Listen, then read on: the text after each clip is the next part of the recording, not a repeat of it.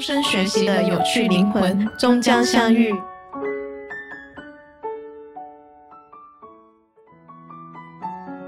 可能他没有办法，比如说几个月时间或一年的时间去面对工作上的压力，或者说自己人生的整个大的节奏和框架。但是在一定程度上，他其实知道可能在这个阶段我需要什么，那我想做什么，和对于我来讲什么东西会更加重要一点点。就我我一直觉得说，哎，不能由家长去帮你决定，也不能由他现在其实又没有能力决定，他没有这个心智，也没有体验过。无论你选什么专业，可能真正毕业后，大多数社会人选的那个就业那个职业跟自己的专业完全是不对口的。对于我自己个人来讲，我没办法帮他决定，或者说给他建议，他到底学什么合适。大家的感觉都说，哎，这个东西火，哎，这个东西好选专业，然后这个东西就选择多。但其实对于我们来说，真正合不合适，好像判断的就很少。其实最关键在于你大学那四年的时间怎么去用，怎么去分配，这个才是最核心的。本身的核心点是因为，其实内心里面没有对这个专业有一个认可度，就算到了大学以后有那种转专业的情况，但是当他转过去之后，其实学到大二、大三、大四的时候，依然会出现后悔的情况，这是很常见的。Hello，大家好，欢迎来到静斋 FM，这是我们的第三十四期节目，我是嘎嘎，我是 Wins，我是玲玲。现在的天气特别热，已经到了六七月特别艳阳高照的时候。嗯，我们正好属于一个阶段，是家里的弟弟妹妹毕业的阶段。然后我自己刚好就想聊一下这一期，所以就约了我们的玲玲和静哥一起来跟我们聊一聊关于我们高考报志愿，或者说是关于这个阶段的曾经的我们是一个怎么样的想法，和现在的我们想法有没有变。对，刚好这个玲玲最近也写了一篇文章，回答这个通用的选专业的问题哈。嗯，我觉得我们都觉得写的挺好的。是的，其实我也听到有最近一期播客，就是这个 Faithful Live 他们录了一期，说如果呃重新选专业，让你回到过去重新选专业，你会还会选现在的专业吗？你会选什么专业呢？我觉得这样的话题也挺好的啊，所以咱们不妨泛泛的聊一下，就是咱们对于专业和大学的一些看法吧。嗯，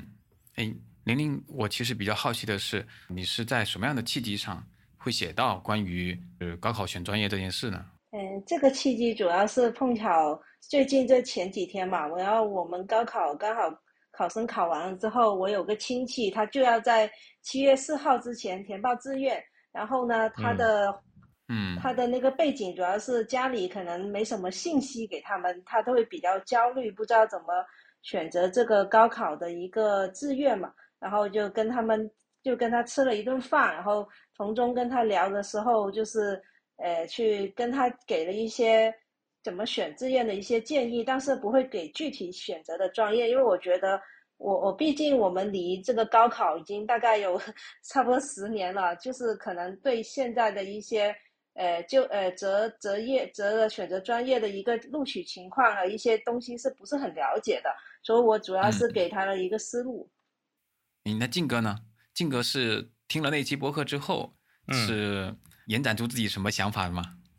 对啊，我就想说啊，好像就我们大家选的，就至少我的专业跟我现在做的工作啊，完全没有关系啊。所以就是说，我们等下可以大家报一下自己是什么专业。对，刚才刚才玲玲这个对于选专业的建议，我非常的非常的认同哈，就是不要我们不用给具体的建议，可能最终呢还是得他自己去判断我喜欢什么。但是我觉得现在的高中生哈，中国尤其是中国的高中生最大的问题是，他没有太多机会去呃体验说现在社会上的一些工种，导致他其实也很难说我真正有什么兴趣。那唯一能够说出来的兴趣，也就是说，呃，我喜欢打游戏啊，我喜欢看小说，我喜欢看电视。那可能就打游戏的人就想去做游戏，或者去游戏公呃去游戏公司嘛，或者我想去做主播，然后或者这个喜欢喜欢看剧的说，要不我去当演员，或者去当编剧。那可能要是没有这个才能呢，又又没什么太多好办法，对，会就很受自己在业余时间、学生时代能做的一些事情的限制，而不是说我其实本来可以去外面打打工啊，去实习一下呀，然后再去做这个决定，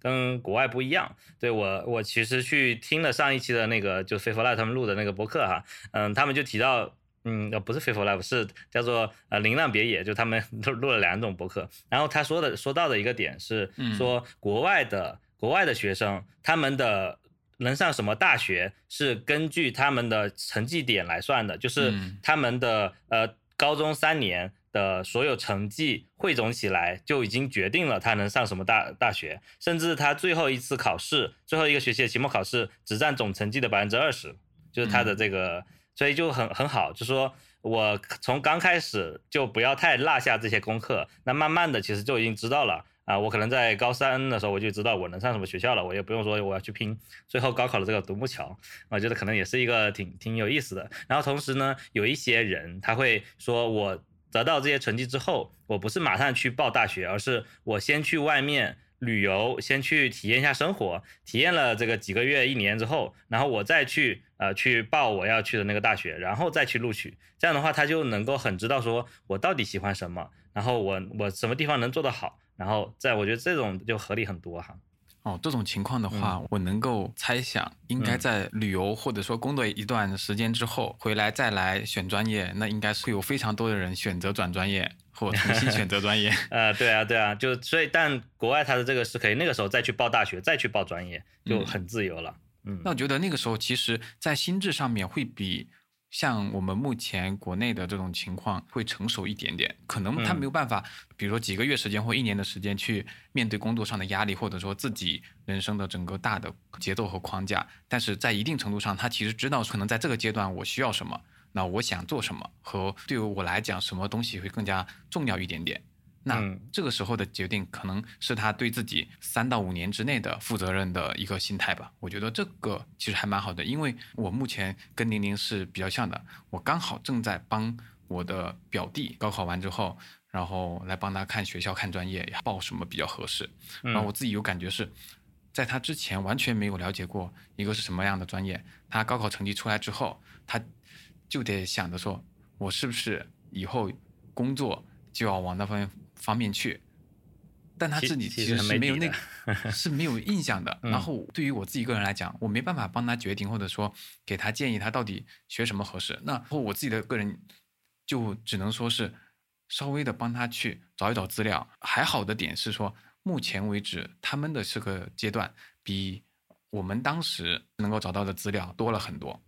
很多信息其实他们稍微好一点点就在这里，但其实也没有解决掉他们现在喜欢什么和接下来的三到五年想做什么这件事情上。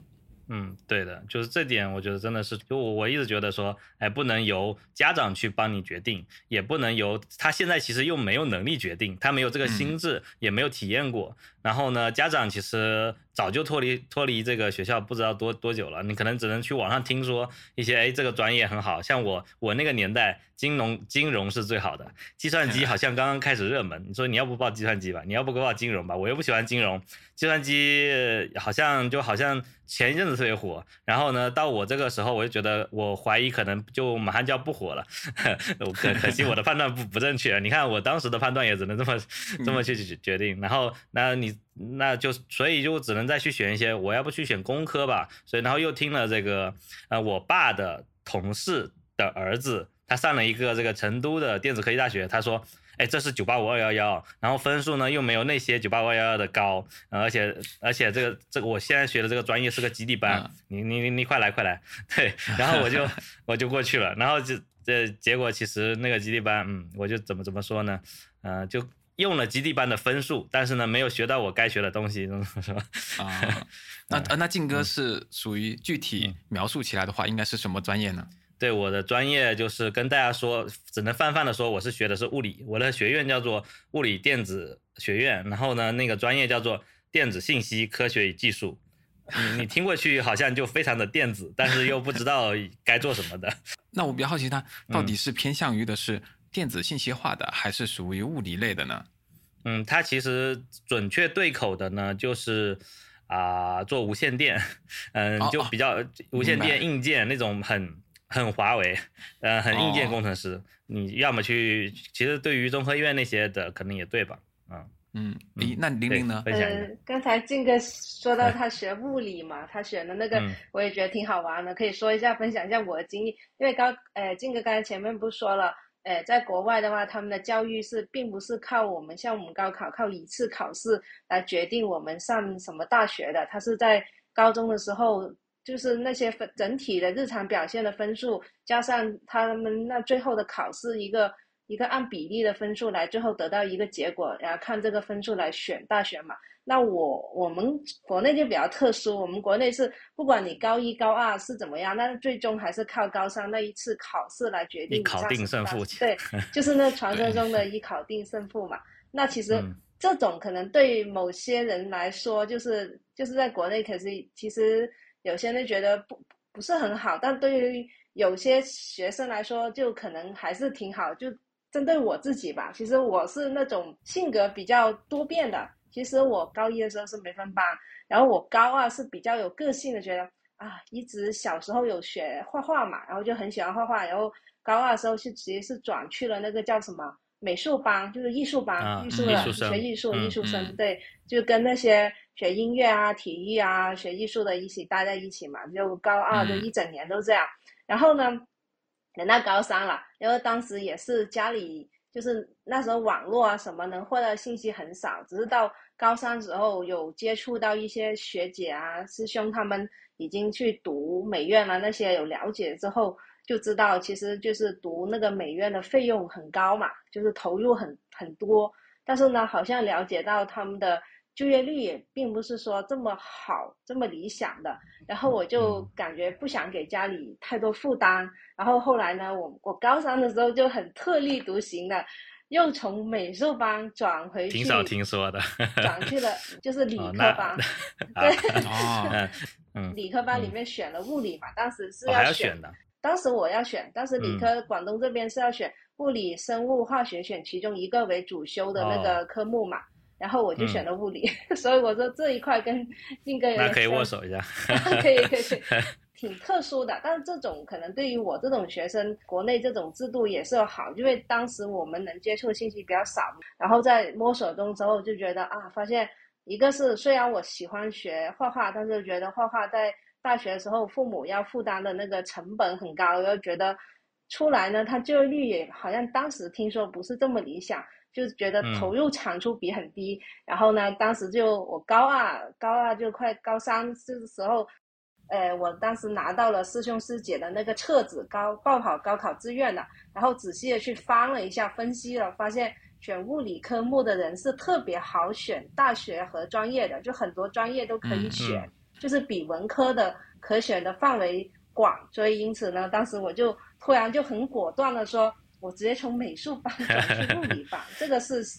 真的是整个年级可可能都很少，可能就我一个比较特殊的。哎，那我比较好奇的是，最后你在在真正报考大学专业的时候，有能够感受到比较好报专业吗？呃，其实是比较好的，因为我到真正考试的时候，其实是当时是因为只有一年时间准备物理嘛。然后其实校长不太同意，因为他觉得我文科成绩比较好，如果去文科的话，当时是比较好，可以去进一本的机会很大的。但是我就不肯，我就很固执的觉得，我就喜欢理科，觉得它的选择范围大。然后当时考出来的成绩的话，其实就是只能去二本。但是呢，真的是为什么我发现真的是很好选的，就是我那个我报考的志愿，其实高考那个志愿。呃，就是能报的学校进，就是已经被选上，但是呢，刚好那个科目是被报满了，然后竟然还收到那个学校的老师他那边亲自打电话来问说，哎，你选的这几个科目都已经被报满了，你要不要 报一个？然后就给我念了三个专业，其中一个就是计算机，计算机，然后还有个网络什么什么忘了名称了，还有一个就三个给我选，选计算机是吗？对，最后我就是那还可以啊，大家都说计算机不错，就最后就选。对，那你至少没调到很差的。就是误打误撞的，对，不算差，就当时还是十年前还算挺火的，就误打误撞。十年前，所以难道你跟我年纪差不多吗？对，嗯，好，呃，暴露年纪了，嗯，还有就跟你说，所以就感觉哈，你就我们那个时候大家的。感觉就说，哎，这个东西火，那这个东西好选专业，然后这个东西就选择多，但其实对于我们来说，真正合不合适，好像判断的就很少。我我学生时代，我会觉得我的成绩都不错嘛，反正文科理科都可以。那我觉得理科可能会更好更好找工作嘛。咱们中国传统，呃，学好数理化，呃，对，走遍天下都不，对，都不怕。然后所以就是刚才玲玲也选的是理理科嘛，那所以都跟这个有关系。那结果我最后到大学之后发现，大学的什么高等数学，呃，大学的什么那些微积分，呃，还有这个什么数字电路，哇，一个个都要死了，就太难了，就跟。中学学的完全不在一个概念上，呃 哎，对，那我感觉我的个人的整个高中和到我报考志愿以及大学的生涯，可能跟大家还不太一样，因为我是在高中的时候是文科生，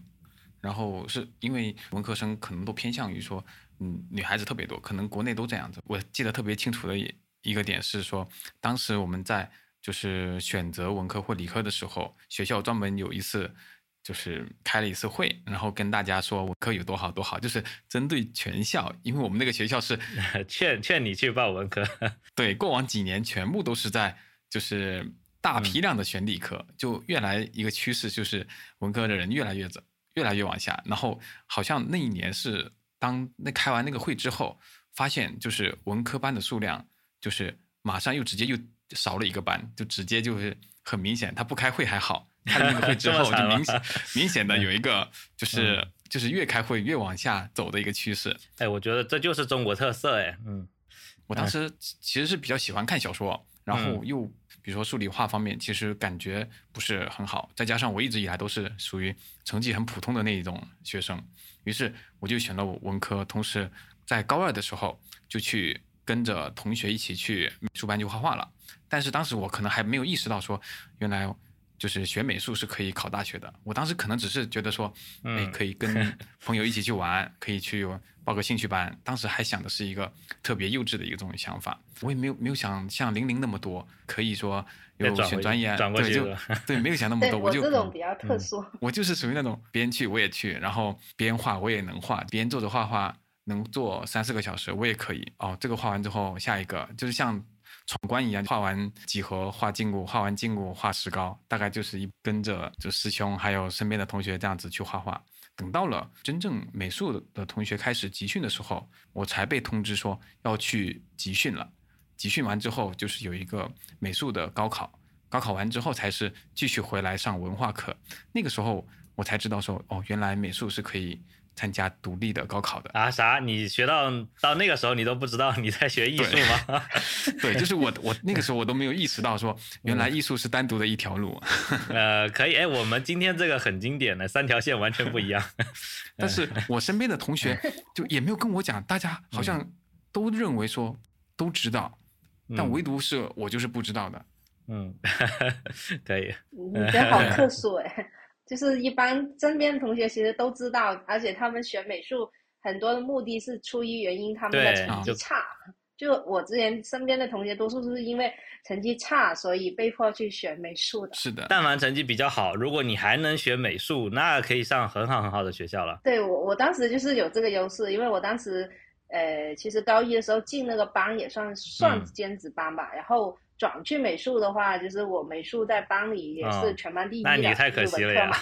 所以说不可惜，我最后现在毕业了 还是做设计师嘛。呃，对，那也是啊，没有问题。对，就其实确实学美术费用很高，而且其实像我，如果当时知道原来学美术是可以做设计。而不是说只只能去摆摊卖画的那种程度。对我们小时候的认知，就说，哎，你说学画画有什么用？学音乐有什么用？好像你都没法赚钱，所以就不会往那方面去想。那现在的我们接触到的多了很多之后，你会发现，其实你只要有一技之长，很多都能赚到钱啊。尤其是设计，我们现在都回到设计这个行业了，才发现啊，我原来不是不是学科班出身的，还是艺术科班啊，它有什么什么作用？那我们。呃，像我这种学物理的，就等于说我所有专业的跟这都没有关系啊，就一一点用没有。是的，是的，是。那发现是我们其实是在三个完全不太一样的路线上，但是最后我们走到了一个职业的岗位上。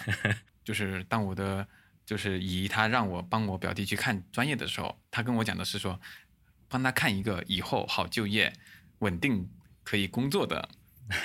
专业都是这个诉求，说白了。是的，对对，诉求都一样。对，但是其实我们没办法决定他到底以后喜欢什么，决他想怎么样，是否他还有其他的兴趣爱好要去做，和他会认识什么人，决定了他以后会去经历什么，以及他最后会有对什么开始感兴趣呀，投入自己的精力，然后去研究，能够想往那方面去发展，都没办法决定。即使他就是读的师范类的、教育类的，他可能都会改变。对对，就其实与与其是说为了找一个好的工作，更不如说我们好像哎是在给他做一个诊脉，呃，看你以后真的会做什么。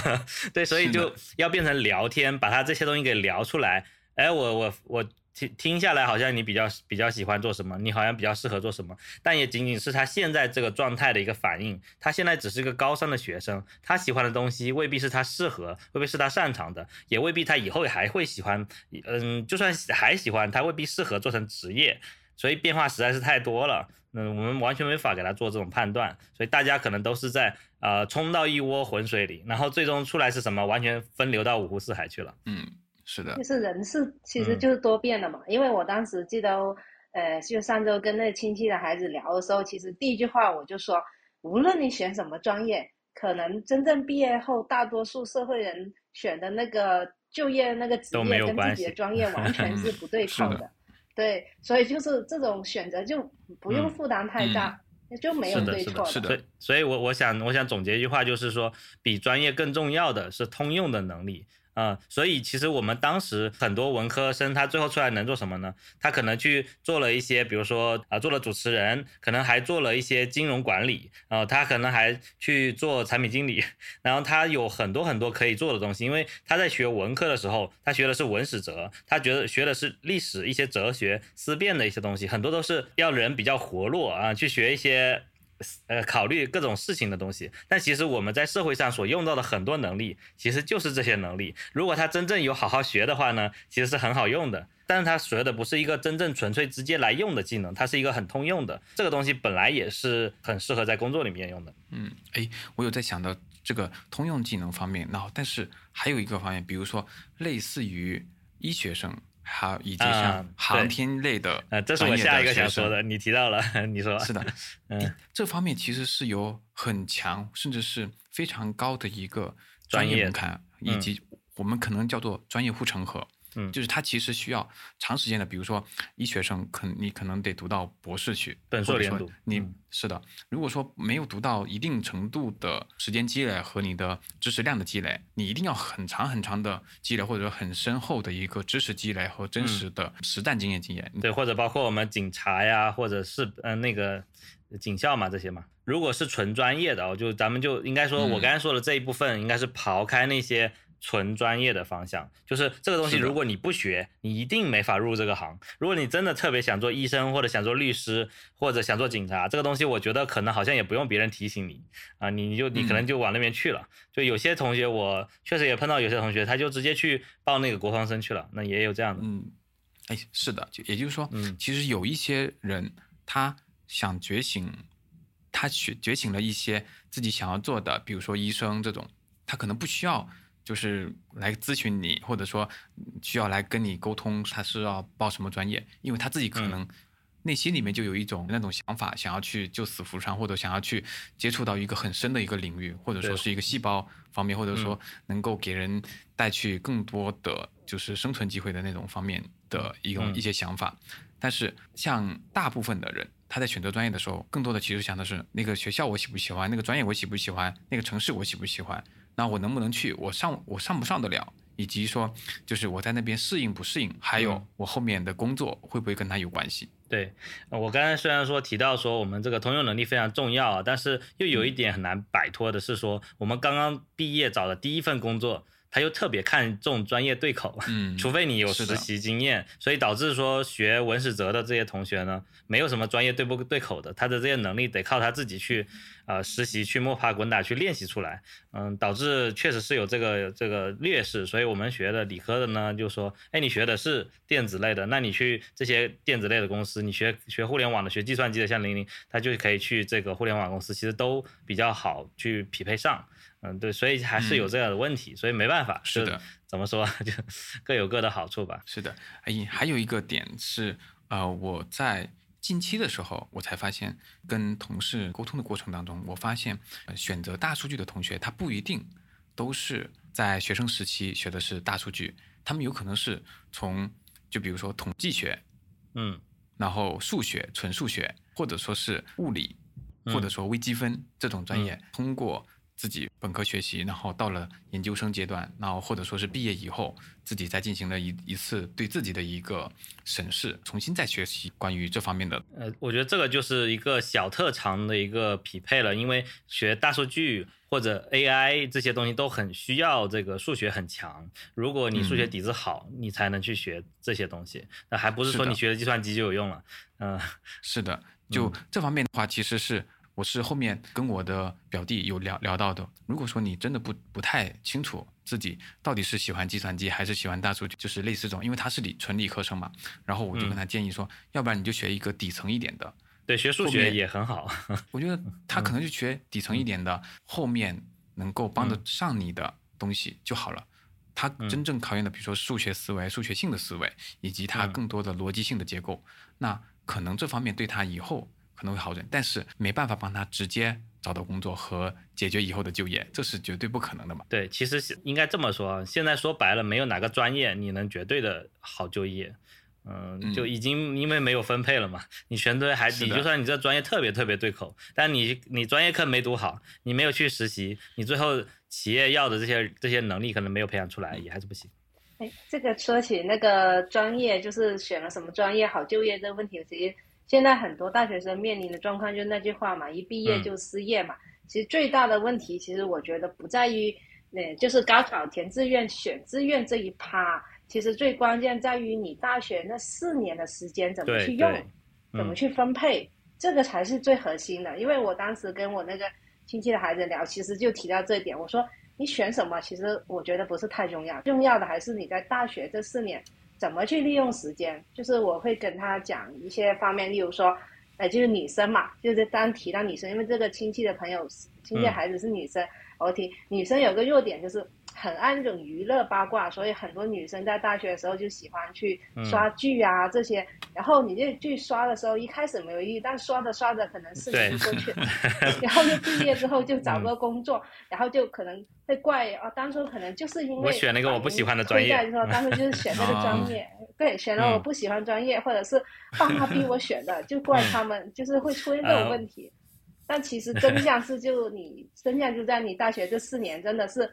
你自己不去探索自己感兴趣的东西，然后又不去多认识一些师兄师姐或者社会上的人，了解现在你这个专业到后面毕业之后能就业一个可选的职业范围，然后往这边去实实习啊，或者积累一些经经验去对标，就是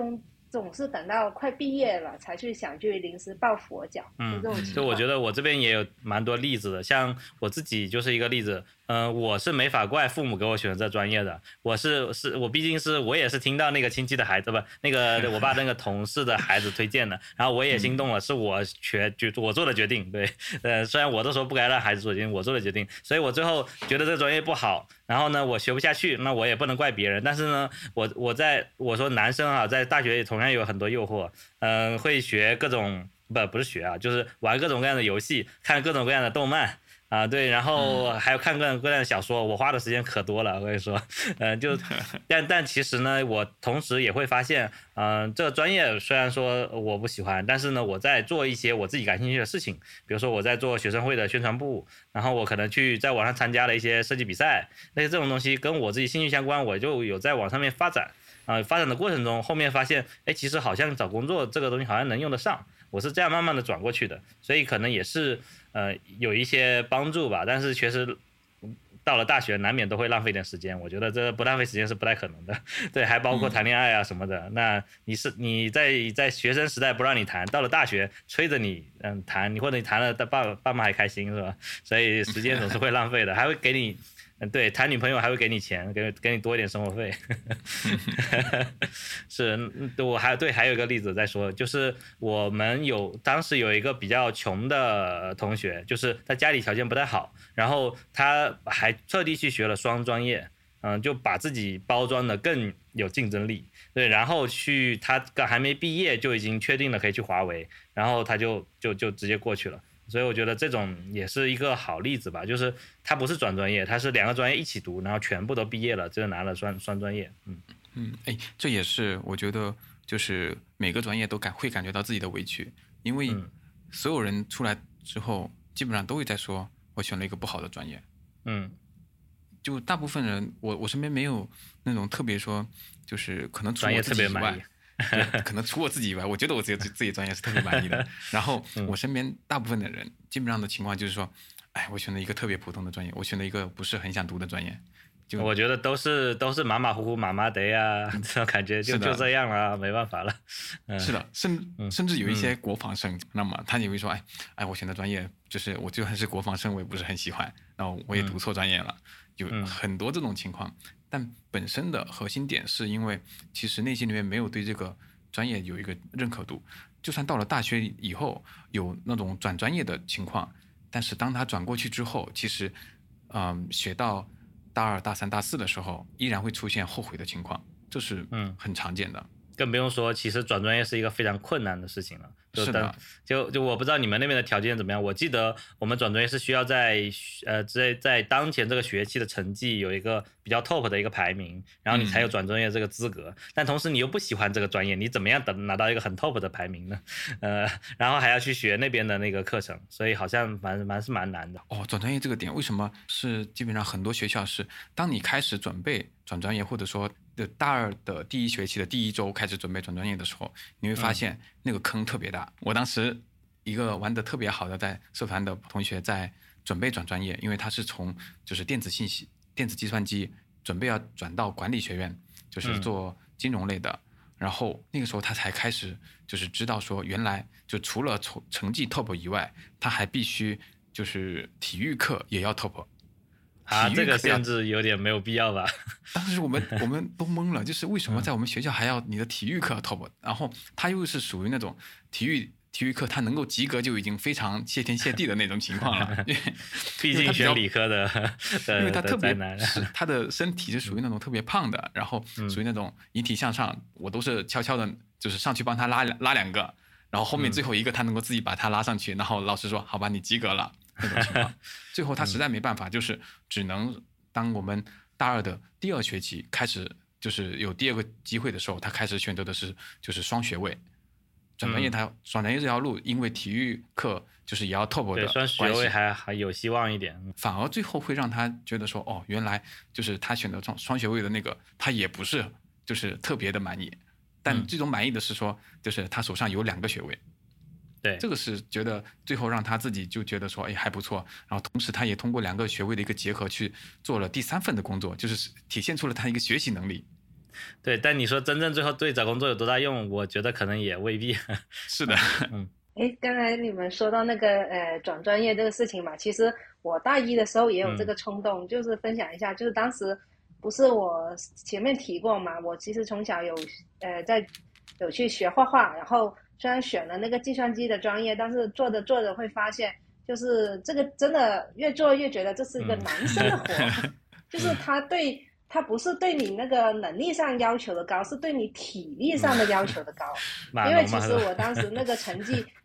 对码农也可以有转有转专业那个资格吧，因为当时我也计算机我也能拿到班里拿过前十，就是。也可以，就是应该有满足那个分数，也能转专业。但是后来我逐渐发现，其实比起转专业，我觉得反正都在学了，又把那个时间又转过去，好像有点浪费。然后我当时就想，那干脆就是不转专业，我就换一个思路，我就嗯积累经验。就是说 我喜欢画画，那我想着后面还是做设计相关的东西嘛，就是绘画设计相关的艺术类的东西。对，然后我就自己学，对自己在当时。当时互联网已经慢慢起来了，然后网上也挺多教程，我就去，呃，去找那些网站啊，然后去认识一些已经在职场上工作的大佬，然后去认识他们，要向他们取经嘛，然后就自己学。你看我们玲玲就从高中时期社牛属性就出来了，各种都是从外面获取资讯，我可没有，我都是，呃，我都是后面才有这个机会的，而且大学的时候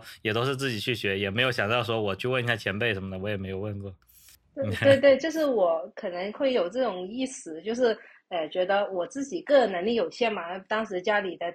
家里也就是经济条件一般，觉得啊，就是觉得有种认识，觉得我很乐意跟比我优秀的人待在一起。我觉得啊，可以跟他身上学很多东西嘛。所以我大学就像静哥那样，有参加那种社团，有去宣传部，然后认识那些师兄师姐。然后除了去网上认识他们那些那些职场上的人，去想跟他们学习，然后也师兄师姐他们也有一些人会后来也有给到机会，就是说导师有接到外面的项目。然后呢，他们有人会去计算机嘛，有人会去写代码，做设计的。但是呢，我们是信学院就对没有人。哎，你这个还是有优势的嘛。哎，我想到了这一点的话，其实是属于玲玲，真的是比其他同学应该是提前了很多步在想这些事情。因为我是我是属于嗯比较慢的，或者说是滞后了很多的。像我开始真正开始工作，其实是我。已经拿到了毕业证书、学位证书以后，我才开始工作。我在那之前，我连正常的就是实习的点，我都没有想过说，哎，我要正经的找一个工作，就是去好好的实习。我都是想到说，哎，寒暑假的我可以是，我是不是可以去，就是再去学一门手艺？我是不是可以去学个雕塑、学个陶瓷？就是想的都是这些东西，就很很很专业。嗯，那个我我分我我也分享一个故事啊，就是我大学的时候有一次到大三大四的时候，有一件事情特别震撼我，就是我的一个学长，嗯，在我兴趣小组的一个学长，他说他拿到了那个网易游戏的 offer，应该是网易游戏，然后我就说哇，你竟然能去网易游戏做游戏策划，呃，挺厉害的。我像像我们也很喜欢游戏啊，我都我问他有什么有什么经验可以分享的嘛，他就说。你别看我现在拿到了这样一个策划的 offer，但其实我在中学时代我就开始准备去做这样一个职业，所以他从高中到大学一直都在做相关的一些知识的学习，所以他最后才才能进这样一个公司。我觉得当时就惊到我了，我说哎，你这个提前规划的真的很厉害。那像像我们这种完全没有想过这样的事情，也没有想过未来能够做什么的，那就真的是啊差差距很大，所以开始有一点点觉醒吧。所以我其实后来是我的我的。我的经历是我到了大三的时候，嗯，到了看是找工作还是考研的时候，其实我有过想考研的这种念头，所以我从呃大三的下学期吧开始就开始准备考研了，就而且我还想去考计算机的研，呃，想去零零那边，对吧？对，就是我从头开始学计算机，然后一直学了一整年啊，然后学的实在是受不了了，我到考研的，我到十二月份嘛，本来是。一月份，第二年一月份要考研了。我到十二月底的时候，我跟我妈打个电话说，我实在学不下去了，我我不想考了，我觉得我考不过。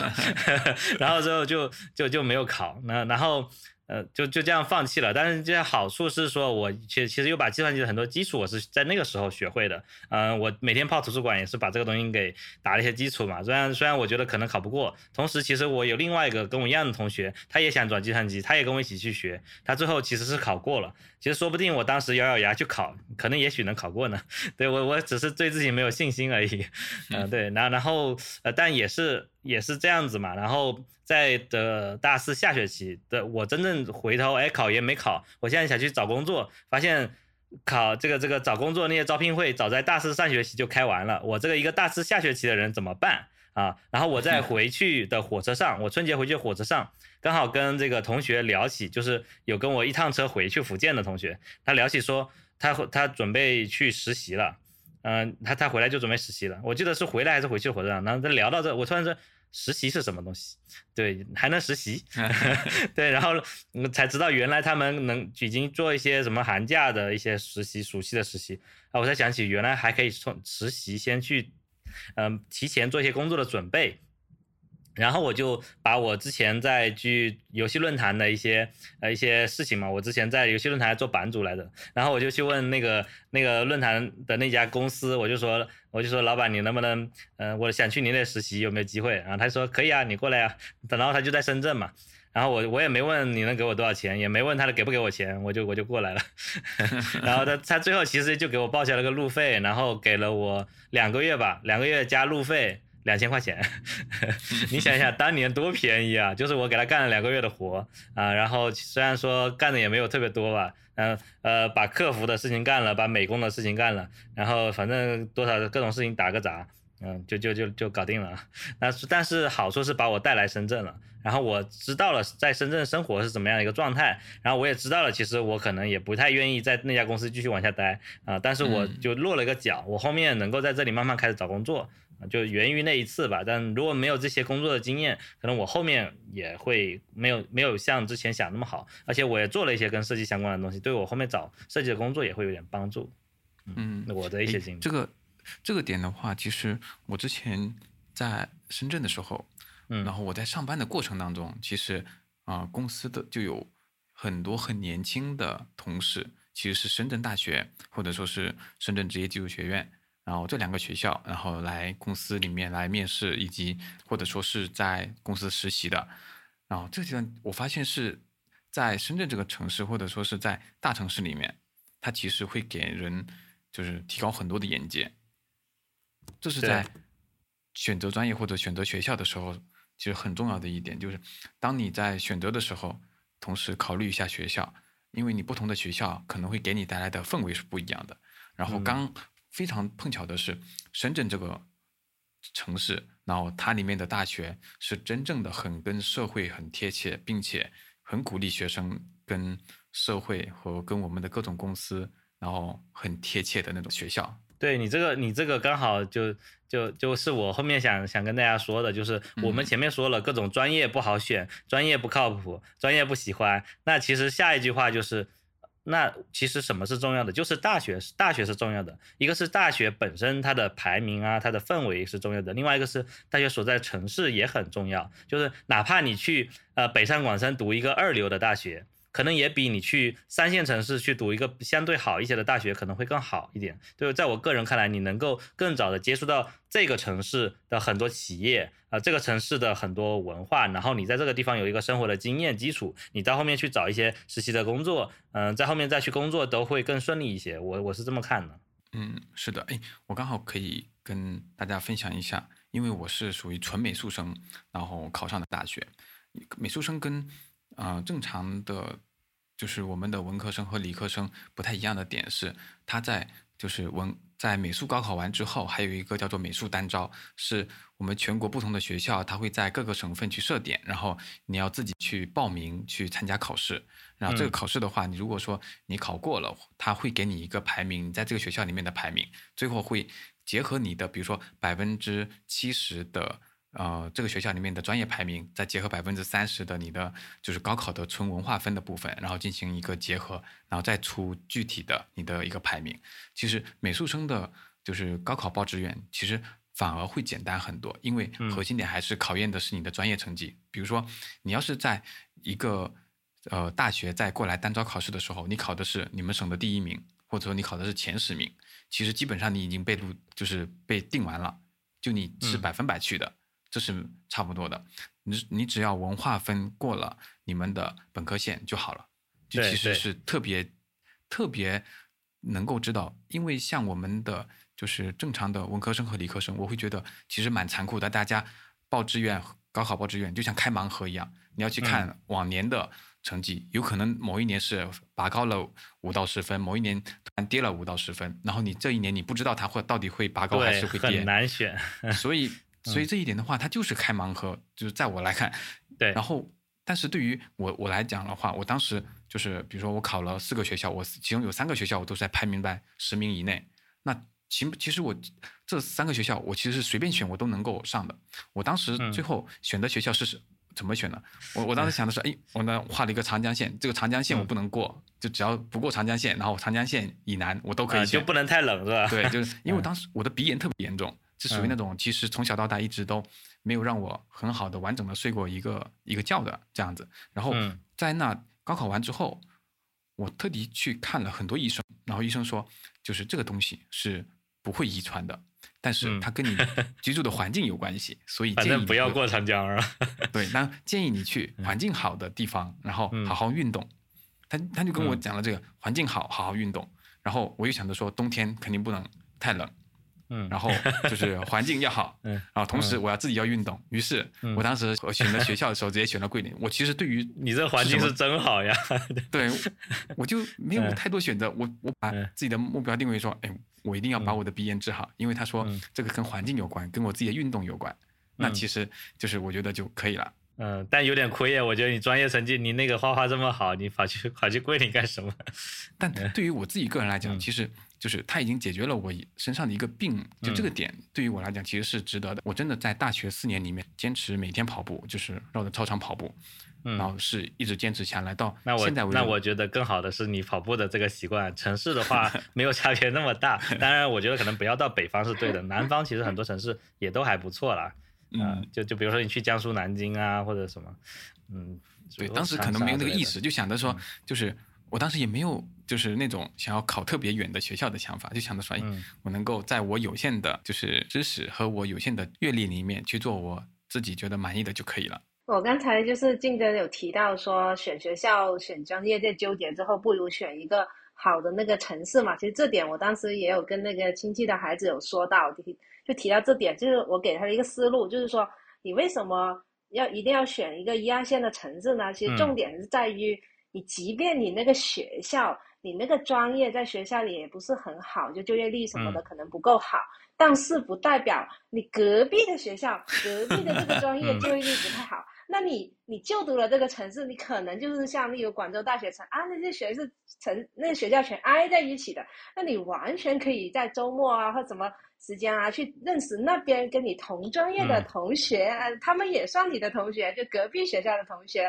或者隔壁学校的师师长，向他们那边获取一些更好的学习资源或者一些信息。呃，来帮你提高你自己这个本专业的这一块，或者是你喜欢、感兴趣的专业，因为都是一堆大学挨在一起嘛，那你获取信息的效率肯定会比你去一些三四线城市，只有单独你一个城、单独一个学一个大学，隔壁没人交流的会好很多。而且像你像呃，例如我举个例，我对广州熟嘛，广州好像你广美每年都有毕业展那些，假如你学的是美术，那你毕业展的时候可以去嗯看那些毕业展。对，顺路找机会认识那些你在读嗯大一就认识那里的大三、大四师师姐，跟他交好友，然后看好他们毕业的就业 情况，嗯对，去了解。那你这时候你这些提前几年打好，呃，获取的信息，还有日常跟他们师兄师姐做好朋友，他们已经刚好就是你这个专业就业了。然后了解他们就业情况，了解他们这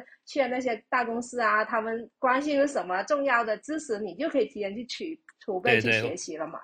那你肯定毕业的时候我觉得玲玲这个思路就就呃非常好，而且其实打破了一个我们学生时代最大的一个限制是说，哎，我这个学校我这个专业不好，我这个学校不好。那是不是就就就不行了？我我这个我就完全不对了？那其实不是的。玲玲的这个意思，这个思路其实是基于说，哪怕我这个这个学校的专业都不好，但是呢，我只要所在的这个城市这附近有机会，我能够提升我自己啊、无论是你自己去学也好，或者说你自己去找旁边的学校去学也好，这个思路都是基于我个人的成长跟学校可以结偶的。那这个思路是才是我们这。呃，社会人的一个思路，哪怕我们现在走上社会了，在公司里面也还是这个思路在做我们自己的一些学习和成长嘛。不然的话，你要是每个人都受限于我毕业的那个那个水平、那个学校、那个专业，那我们所有人都走不到我们现在的这个位置啊、或者说可能就就一开始就决定了，但其实并不是。对，这样的话，高考就决定了人的一生，其实也没有这么夸张，可能更多的还是你后来的一些呃一些能动性嘛，都做了很多事情。我觉得嗯玲玲这思路一直是一脉相承的。是的，嗯，那那我有一个问题就想 就是问一下两位，如果嗯说在这个时候再让你们来决定一次你们自己的大学的专业，或者说是能你们能够决定到自己能够读到是否上研究生、上博士，你们可能会希望自己最后就是自自由选择的话，会有嗯一个预期吗？就是会不会还和现在一样，就赶紧出来，然后找一份工作，然后专业不变，还是说我有一个想要读的专业，然后想去尝试一下？嗯我的思路肯定是我不会去读硕士和博士，因为我不我不会做科研，不会想做那么高深的研究。可能唯一硕士对大家来说的意义就是说我找工作的时候会不会比本科生更有优势？嗯、但我觉得哈、其实在本科已经能够学到足够可以在社会上用的一些知识了。嗯、然后呢，如果是让我选专业，我可能。会选零零的这个计算机，呃，因为我一直都很喜欢计算机，但是一直都没有学好好学进去。那如果有计算机帮我逼一下，可能会更好。那如果能够再学设计的话，我直接去搞一个计算机设计双专业，重新再再来做这个交互，肯定会比现在 更有基础一些啊。但那还是因为我确实喜欢做现在的这个职业。嗯嗯，那玲玲呢？呃，如果其实如果可以给我再选一次的话，我大概率还是会选计算机。虽然是最后没有从事，但是为什么要学呢？就是发现，因为当时我选的这个计算机方向，就是在就互联网就差不多移动互联网刚起来的时候嘛，所以说这个时候学计算机，不管你后面从事什么专业，但是你会对这个。这个行业有一个很基础的认知，就甚至对于后面的工作其实是有帮助的。就就算我做的是呃 UI 呃方向嘛，但是我每天会跟开发学计算机的程序员打交道，对开发打交道。但是我因为懂计算机了，然后我跟他们打交道就很同理心，就是我我要做那些比较难的设计或什么的，他们都一般情况下都不拒绝我，就很容易就给我 弄了。然后其实这这个是。整个职业体验上比较好的，就是跟开发打成一片，就是设计。我这个我跟就是我这虽然是设计，但是我跟他开发那个立场是不是对立的？我是能站在他的角度想问题的，就为他着想，然后他也愿意对，就是其实我大学虽然没有去呃考到计算机的研，但是我学了那一年的计算机，也为我后来在工作的时候，嗯，学的这些开发的这些知。知识和思维哈，像我写的那本书里面写的开发思维，如果我自己没有学这些东西，我跟开发去沟通的时候就很难说直接知道，哎，你在想什么？你说的这个东西到底难不难？其实我能 get 到你的你的一些思路，虽然说我写不出你的代码，但是呢，我知道你是怎么做的，所以我沟通的时候我就会更能去更能去理解这个东西，甚至有时候我还可以给他出主意，我说你用这个方法是不是就能能搞？哎，他说哎你还懂这个，那就是会更好的去沟通，就像玲玲说的一样，就是虽然我们没有读到这个专业，但是我。确实有用到，所以如果能学这个专业，当然是更好的。对，那那我觉得嘎嘎可能不用问啊，你信你好像挺满意的样子。我是真真的对自己的专业确实觉得说是还挺开心的，在学习的过程和我最后自己给自己的一个交付的一个过程当中，和我交付的结果，其实我自己都挺满意的。即便你在大学不读研的话，其实我身边有个例子，就是我有个同学，他读的其实工作后考研是吧？对他就是。读了是电气专业，然后毕业之后呢，去了一就是家里人安排的一个单位上班嘛，研的单位也挺好的，就是比较养老，就是没有什么太卷那种情况。但是就是他个人工作了一两年之后，就是自己觉得就是还是喜欢 计算机的方向，对他也是计算机，喜欢计算机之后发现，后来他读了工作两年左右吧，他自己又去。读研究生，然后考上了华南理工的那个计算机研究生，然后再去再去读了之后，然后出来就业，其实情况也还是不错的。就是他他主要是发自内心自己喜欢的方向去做，其实出来的成绩大大多数情况人都是可以的。反而是那种即使自己明明喜欢，又又不去做，一直在幻想着自己想去做那种人是最痛苦的。哎，我刚好就是自己的身边有一个发小。他的整个经历就是，呃，本科上了郑州大学的一个机械自动化专业，然后他在里面还学的蛮好的。他虽然不喜欢，明明显能够感觉到他在跟我聊的时候，他学的他不喜欢，同时他会觉得说，嗯，这个专业以后好就业，他觉得 我就要选一个好就业的。然后，并且他在学的过程当中还学的蛮好，就属于一边不喜欢，一边还能拿好成绩，最后就是保研保到了华中科技大学。然后在华中科技大，嗯，在华中科技大学又是属于学的是发动机专业，就是方向的比较，就是他去做汽车了吗？对，又但但是但是又很很不幸的是，他虽然选择那个方向，但是也不是他感兴趣的，就是嗯，他是他一路努力的克制自己不感兴趣的、不喜欢的东西，但是还把它学的挺好，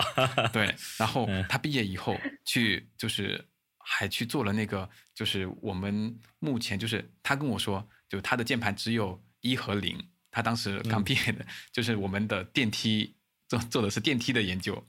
嗯，然后，然后等到他工作了一年多以后啊，他就开始自学人工智能，就是图像的人工智能。最后他去了一个平安科技人工智能团队，现在属于我觉得他，就他真正到这个时候，他才知道说哦。原来我喜欢的是这个，然后我自己最后毕业以后还在自学的东西，是把我以前的东西，就是都慢慢的揉揉揉揉到了最后对他有帮助的东西上。对，你看，就是我们最后留下来的只是通用能力。我们学的这些东西，你说学的这些一纸文凭，最后有什么用呢？对，他的学校是很好，但是呢，他最后真正要用上的其实是他自己的一些学习能力。就所以我觉得，哪怕是我们对，就是哪怕是我们上了好大学，也不能真的完全不能放弃学习能力，否则到最后你会发现这个专业并不能给你带来什么真正有价值的东西。真正能够带带给你有价值的，还是你在学生时代锻炼的这些学习的这些能力。如果你把它丢了，那最后真的是非常非常可惜的。也确实是有类似这样的同学哈，上了大学之后，他是成绩非常非常好的。我有一个同学，他是呃，就是离复旦只差几分。然后他没上复旦，他就不想读了，然后就是被他爸安排过来我们学校，就就嗯就就说反正这么高的分数，学校也很愿意说，那你就来我们专业呗，然后可能就补补录了一个学生啊，然后结果他上了大学之后就整天嗯、就是在在网吧玩电脑啊，整天通宵啊就基本上看不到人的那种，就完全不学习那。个电话，就其实他是一个非常非常聪明的人，啊、哪怕他这样子，他最后在毕业之后还，嗯、还后来他还去了华为工作过，工作过，所以我不知道他后来他现在在哪儿了，但是他就真的就是能力很强的。那我就是我，如果他大学不是这么浪费，我相信他可以做得更好的。我比较想问的是，如果说有那些同学，他其实就是嗯想、有想去的学校和想去的城市，他没去成，那你们支持他们来年再战吗？呃，我就是来年再战的，我的我的我没说我是我是那个呃复读的嘛，就是现在我不知道是不是不那么鼓励复读了。我当时是呃刚好是考试的时候没考好，最后说我我我想去学校没没考上嘛，我最后第三志愿选的厦门大学，因为福建的嘛，呃，嗯然后厦门大学也没上，厦门大学那年大家都没考好。啊、所以那些考生全部都报厦门大学去了，但我这个人呢就不想去厦门大学，所以我用了第三志愿，然后结果这个厦门大学就呃嗯被考生挤满了，第三志愿的这种人你就滚一边去啊，所以就没有录我。然后我这我第二年考了一个很更好一些的分数，虽然也没有特别好，但是我就不报厦门大学了，我就只选其他学校，也是有这样的一个故事。我觉得重来一次机会还是我们一个特殊的国情吧，但是也是呃很很值得珍惜的。嗯嗯，哎，其实我自己个人会认为说，如果说重来一次是你自己的选择，然后，嗯然后你内心里面有坚持一个什么东西，想要去到那个地方，我觉得可以。嗯但如果是父母要求的，我觉得你可以拒绝。对，其实未必。我觉得真正嗯像咱们聊下来，真正重要的可能是那个城市，呃，就是那个学校的整体氛围，会导致了你在学生时代，在大学时代是在一个很向上的氛围，还是一个很玩闹的一个氛围。当然，如果你已经考上了学校，就整个那个，比如说是三本或者说专科这种。呃，可能是特别差，而且你还你其实是这次没考好，你本来是可以考得更好的，我觉得那是可以再努力一下。但如果你可能本来也就是这个水平了，那你这次没考好，下次要赌一赌，下次能不能考好？那我觉得不用太考虑说复读，你可以好好的选一下你要去的城市，你去的那个学校，嗯、哪怕那个学校不太好，不太理想，那你可以通过自己的努力去达到你要去的那个职业，你可以再去探索一下你应该去什么职业，在学校嗯学生时时代多做一些工作吧，像您刚才说的，嗯嗯，是的。那我们今天聊的也差不多了。嗯。嗯，对，就感谢今天玲玲也陪我们聊了很多专业的东西。是的，玲玲的很多 想法和她的一些她所行动以及她所做的事情，给我特别多的一些感触。我觉得就可能就是放到十嗯年前，然后我刚上大学，或者说那个时候，可能对我来讲会完全不一样。后面对我的人生的开启的 整个节奏感会完全不一样。还好是你这个随波逐流的流是是流向一个正确的方向。对，那我我也是，对我也是一定的随波逐流，然后后面才开窍的吧。我比较是，我可能比比较容易适应环境吧，就到哪里我觉得嗯可以，嗯那我就在那个环境里面就是做我嗯能做的就好了。嗯，所以也鼓励大家自己，嗯如果说有喜欢的坚持，如果没有喜欢的，也许再等等，它也就出现了。好，那要不我们今天就到这里吧。嗯好的感谢大家的收听。如果你还有想了解的话题，可以直接留言评论告诉我们，我们会继续邀请更多的设计师和有趣的朋友来为大家做分享。嗯，然后我们的这个博客呢，也同时会上架这个苹果 Podcast、小宇宙，还有其他的一些音频平台。当然，最主要的就是这两个，也欢迎大家收听和转发啊、你们的这个关注和支持对我们非常重要如果你喜欢本期播客的话，那就一键三连，分享给你需要的朋友们吧。啊，那咱们下期再见，拜拜喽！拜拜喽！拜拜。